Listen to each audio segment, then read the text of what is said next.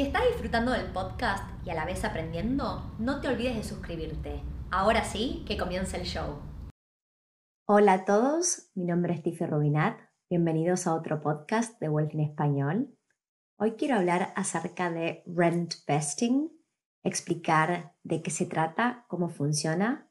Es una estrategia de inversión inmobiliaria bastante eh, conocida y en, expansión en este momento.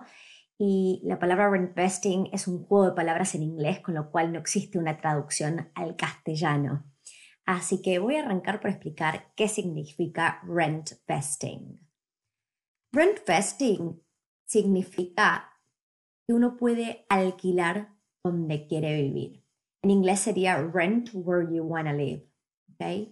Entonces, el ejemplo es, eh, yo Estoy viviendo en Sydney, en un lugar que se llama Coogee, al lado de la playa, en un lugar que no realmente no puedo pagar, y alquilo donde quiero vivir y después tengo propiedades o compro lo que puedo pagar y hace sentido financiero. Lo que suele pasar con propiedades como la que yo vivo en este momento, yo estoy viviendo acá desde agosto del 2010, 2015, o sea, ya van a ser seis años casi, hace que alquilo en este departamento. Y la verdad es que es un departamento que a mí me encanta, tiene una ubicación excelente, donde la terraza tiene vista al mar y estoy caminando a la playa. La verdad es que es muy lindo el lugar.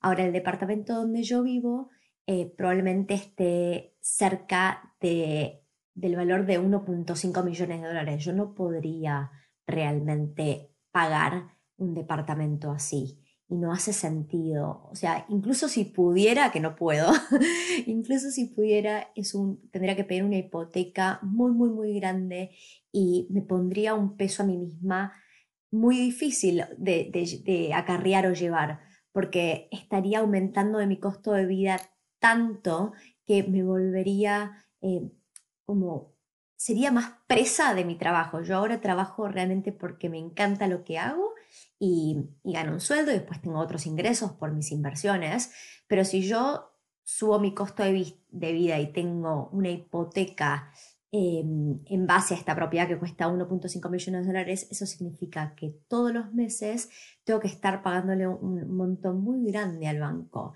Y entonces cuando cobro el sueldo, la mayor parte de mi sueldo iría hacia esa hipoteca. Digo la mayor parte, sino todo hay más. Em, y la verdad es que me costaría mucho ahorrar, me gustaría mucho darme otros lujos o placeres, poder viajar y, y, cada vez estaría más atada y con más miedo de perder mi trabajo. Y eso es lo que yo nunca, nunca me quiero encontrar en esa situación donde eh, para sobrevivir dependo y estoy muy atada a algo y, el miedo a, qué pasa si un día pierdo mi trabajo.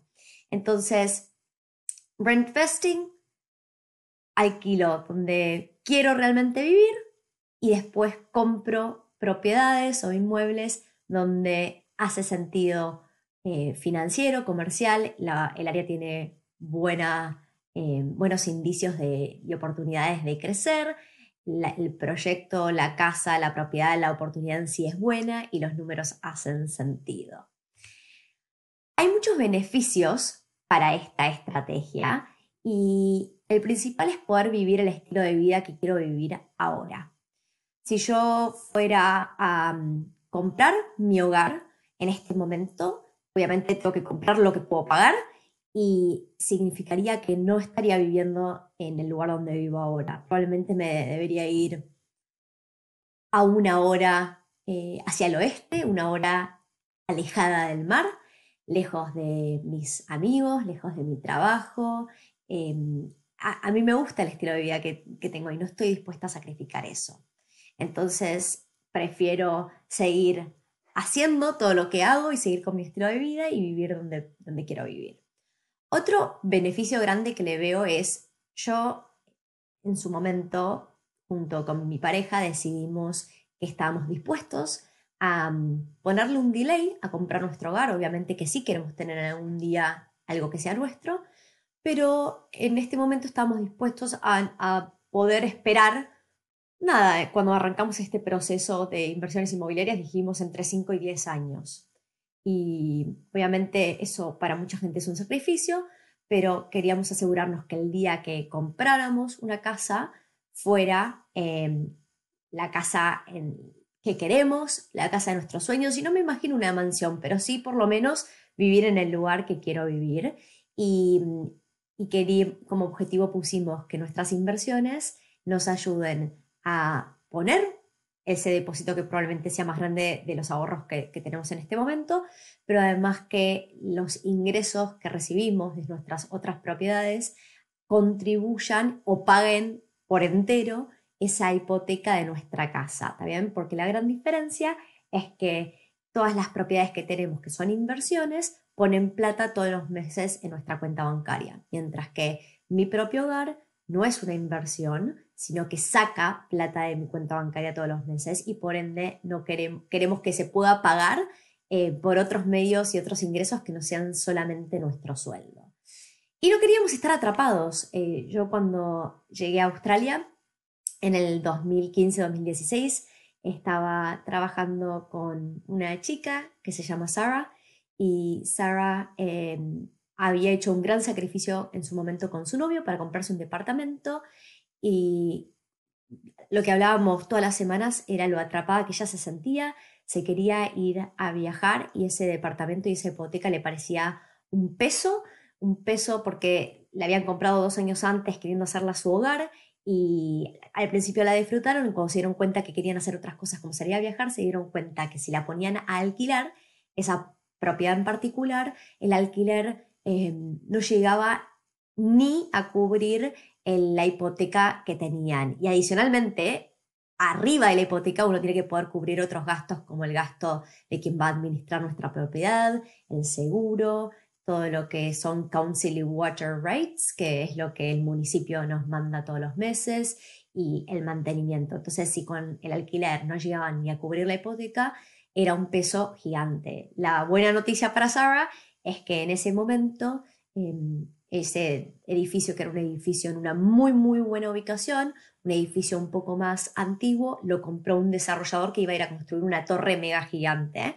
Entonces compraron a todos los dueños del edificio y por suerte hizo plata. La verdad es que dentro de todo no le salió tan mal, pero la verdad es que por esos año, año y medio que trabajamos juntas, ella, la temática constante era lo, lo atada que se sentía a esa hipoteca y como eso no le daba flexibilidad para otros planes y otros objetivos que tenía en la vida. Ahora, obviamente nada es perfecto. Cuando yo hablo de los pros, también hay contras a esta estrategia y una contra importante, y esto lo más difícil es cuando hablo con gente que está planificando una familia, es poder sacrificar el no tener nuestra propia casa ahora. Entonces, mucha gente, yo creo que esto tiene una relación muy grande con cómo nos criamos, cómo crecimos y personalmente yo crecí eh, rodeada en un contexto, no solo mi familia, sino que cuando iba al colegio, maestra, gente que me rodeaba, donde uno a medida que evolucionaba en su, en su vida, eh, se ponía de novio, se casaba, se compraba su casa, armaba una familia y como que era un paso atrás de otro y eso era... Eh, algo que para mí yo identificaba como normal. Y entonces, así como yo me formé de esa manera, me imagino que muchos de la audiencia también vieron algo similar alrededor suyo mientras crecían, y eso hace que nosotros tengamos esa creencia de qué es lo que toca. Y a veces uno realmente lo que más quiere es tener su hogar, y es una ilusión, y es un, su sueño más grande en este momento. ¿okay? Entonces, sacrificar el no, no tener mi propia casa ahora y alquilar y tener que cumplir con las reglas del dueño de esta casa es un, es un sacrificio, es un costo que yo estoy dispuesta a pagar, sobre todo porque me di cuenta que la primer propiedad que uno compra, si uno quiere que sea su hogar, uno tiene montones de deseos, ilusiones y expectativas y muy rara vez uno puede comprar el hogar de sus sueños con esa primer propiedad porque el hogar de nuestros sueños probablemente no tengamos suficiente plata cuando estamos comprando nuestra primera propiedad, propiedad para pagarlo. Entonces, no solo eso, sino que los sueños también evolucionan. Y lo que yo ahora estoy en una circunstancia de vida, con ganas de vivir en un cierto, cierto tipo de inmueble, y a medida que yo evoluciono, ya sea porque en algún momento pueda llegar a tener una familia, con hijos y, estos hijos tienen que ir al colegio y ahí es cuando empiezan los padres a pensar, bueno, sobre todo en Australia, si voy a estar en un cierto lugar, quiero tener un colegio público bueno en, en mi zona, así tengo siempre esa posibilidad de mandar a mis hijos si no los quiero mandar a un colegio privado y no todas las zonas tienen buenos colegios y ahí empiezan a, haber montones de em, criterios en esa búsqueda de nuestro hogar que van mucho más allá de si el área tiene potencial y se va a apreciar bien y se va a poder alquilar y el alquiler va a poder cubrir los, los, los costos. Por eso a mí no me gusta mucho cuando la gente me dice, bueno, Tiffy, yo prefiero comprarme algo, aunque sea más de corto plazo, para vivir los siguientes dos, tres años, y después lo pongo en alquiler y me mudo algo más grande, o lo vendo y me mudo algo más grande. Para mí no es ideal, uno puede hacer una cosa y hacerla bien. Y cuando quiere hacer las dos, que sea un hogar y también un potencial, una potencial inversión, es muy difícil que las dos estemos haciendo las dos bien. Entonces, lo, peor es cuando uno se encuentra en el medio y termina comprando un lugar donde no quiere vivir y tampoco es una buena inversión y, no le sacó ni la apreciación ni, la, ni el cash flow o renta mensual que podría o tendría potencial de. Entonces, cuando estamos en el medio y no hicimos ni una ni la otra bien, la verdad es que no tiene demasiado sentido. Y, la, y el costo de los inmuebles, el costo de la transacción, no del inmueble sí, es grande cuando uno vende se le suele acá contratar o, el vendedor en Australia, me voy a corregir, el vendedor en Australia es el que tiene el contrato con el agente inmobiliario que va a salir a vender. Los compradores no suelen, eh, en la mayoría de los casos, ir por un agente inmobiliario. Es como que no hay un agente inmobiliario que los represente, hacen la búsqueda solo, mayormente. Entonces, si yo compro y a los dos, tres años salgo a vender, Puede que haya hecho una ganancia, mi propiedad haya crecido en valor, pero cuando empiezo a descontar todos los gastos que tengo en esa transacción, incluyendo pagarle a un agente inmobiliario, que suele ser una comisión del 3%, y que si voy a comprar una siguiente propiedad tengo que volver a pagar el impuesto al sello, que en inglés es stamp duty, es como que no, no hace sentido estar comprando y vendiendo a menos que esté desarrollando, que es una estrategia completamente distinta. Entonces, mi mensaje para todos aquellos que están ahí y, están pensando qué es lo que quiero, primero definan y hagan una cosa y háganla bien. O comprar un hogar o comprar una inversión. Sabiendo que si van a comprar un hogar, van a tener que sacrificar otras cosas, como por ejemplo no estar donde realmente quieran estar.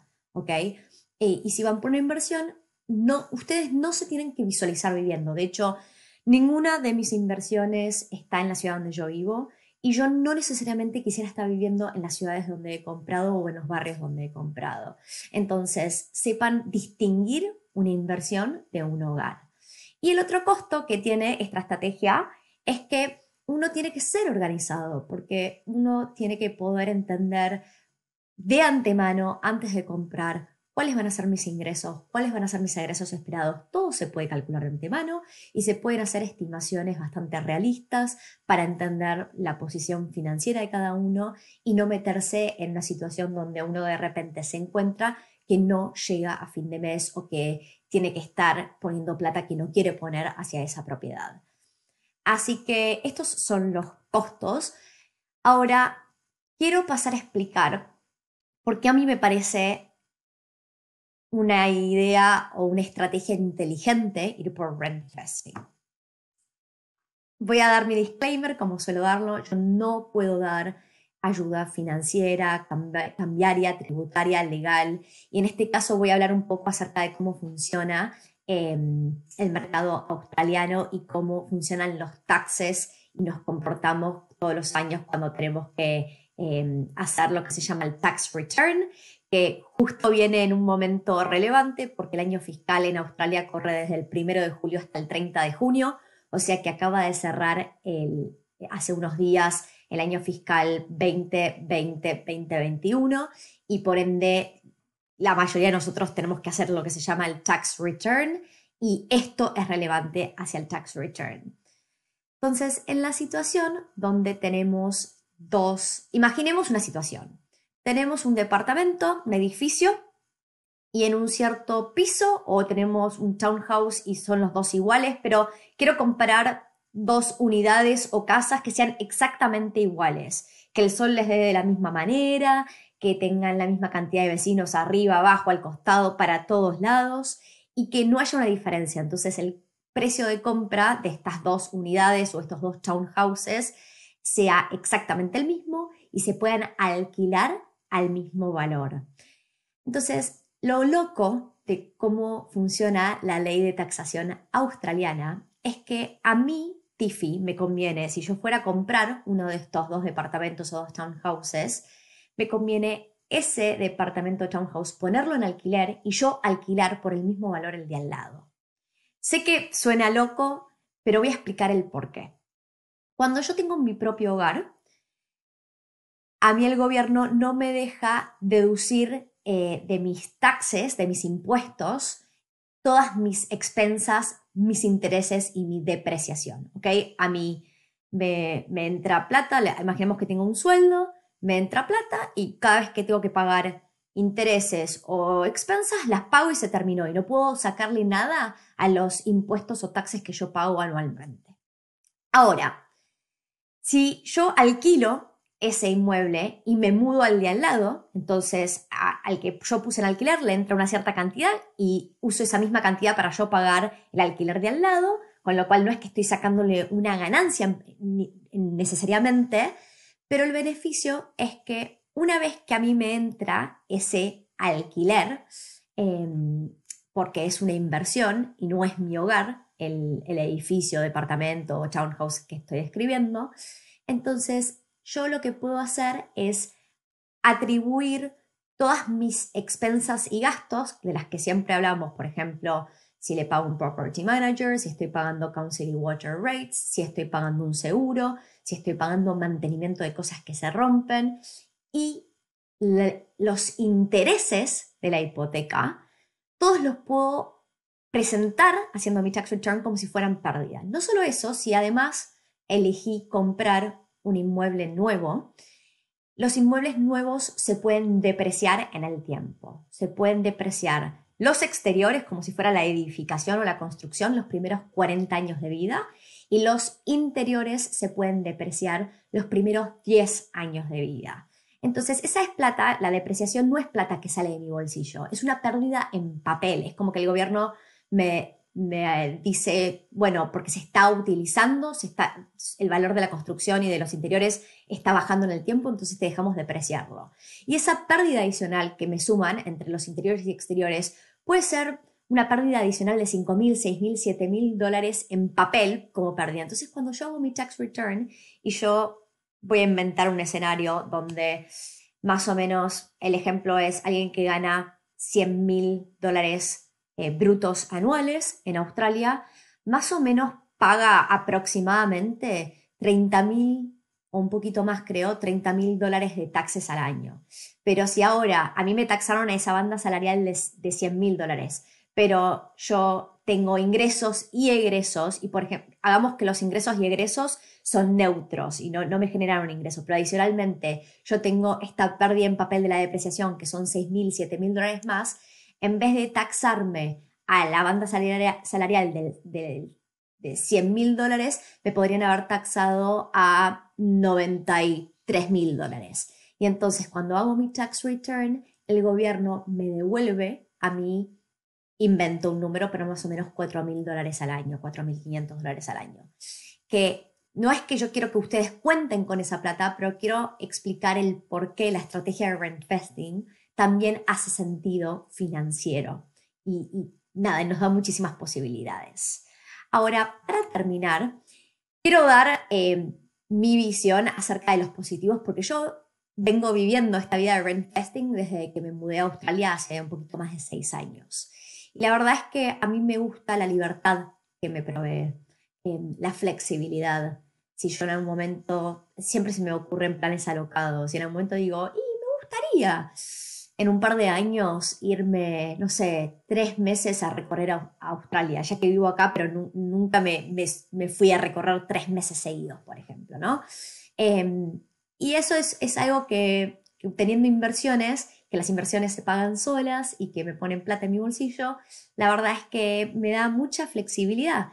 Y adicionalmente, em, conozco muchas personas que me dicen, bueno, me voy a mudar, quiero comprar mi hogar y voy a comprar acá. ¿Y viviste alguna vez ahí? Y me dicen, no, la verdad es que nunca viví, pero siento que me va a encantar ese lugar. Yo soy muy pro de primero ir, probar alquilando. Si me gusta el lugar, me gusta el tipo de inmueble, entonces voy y compro porque es una inversión gigante comprar su, perdón, no es una inversión, es un gasto gigante comprar tu propio hogar.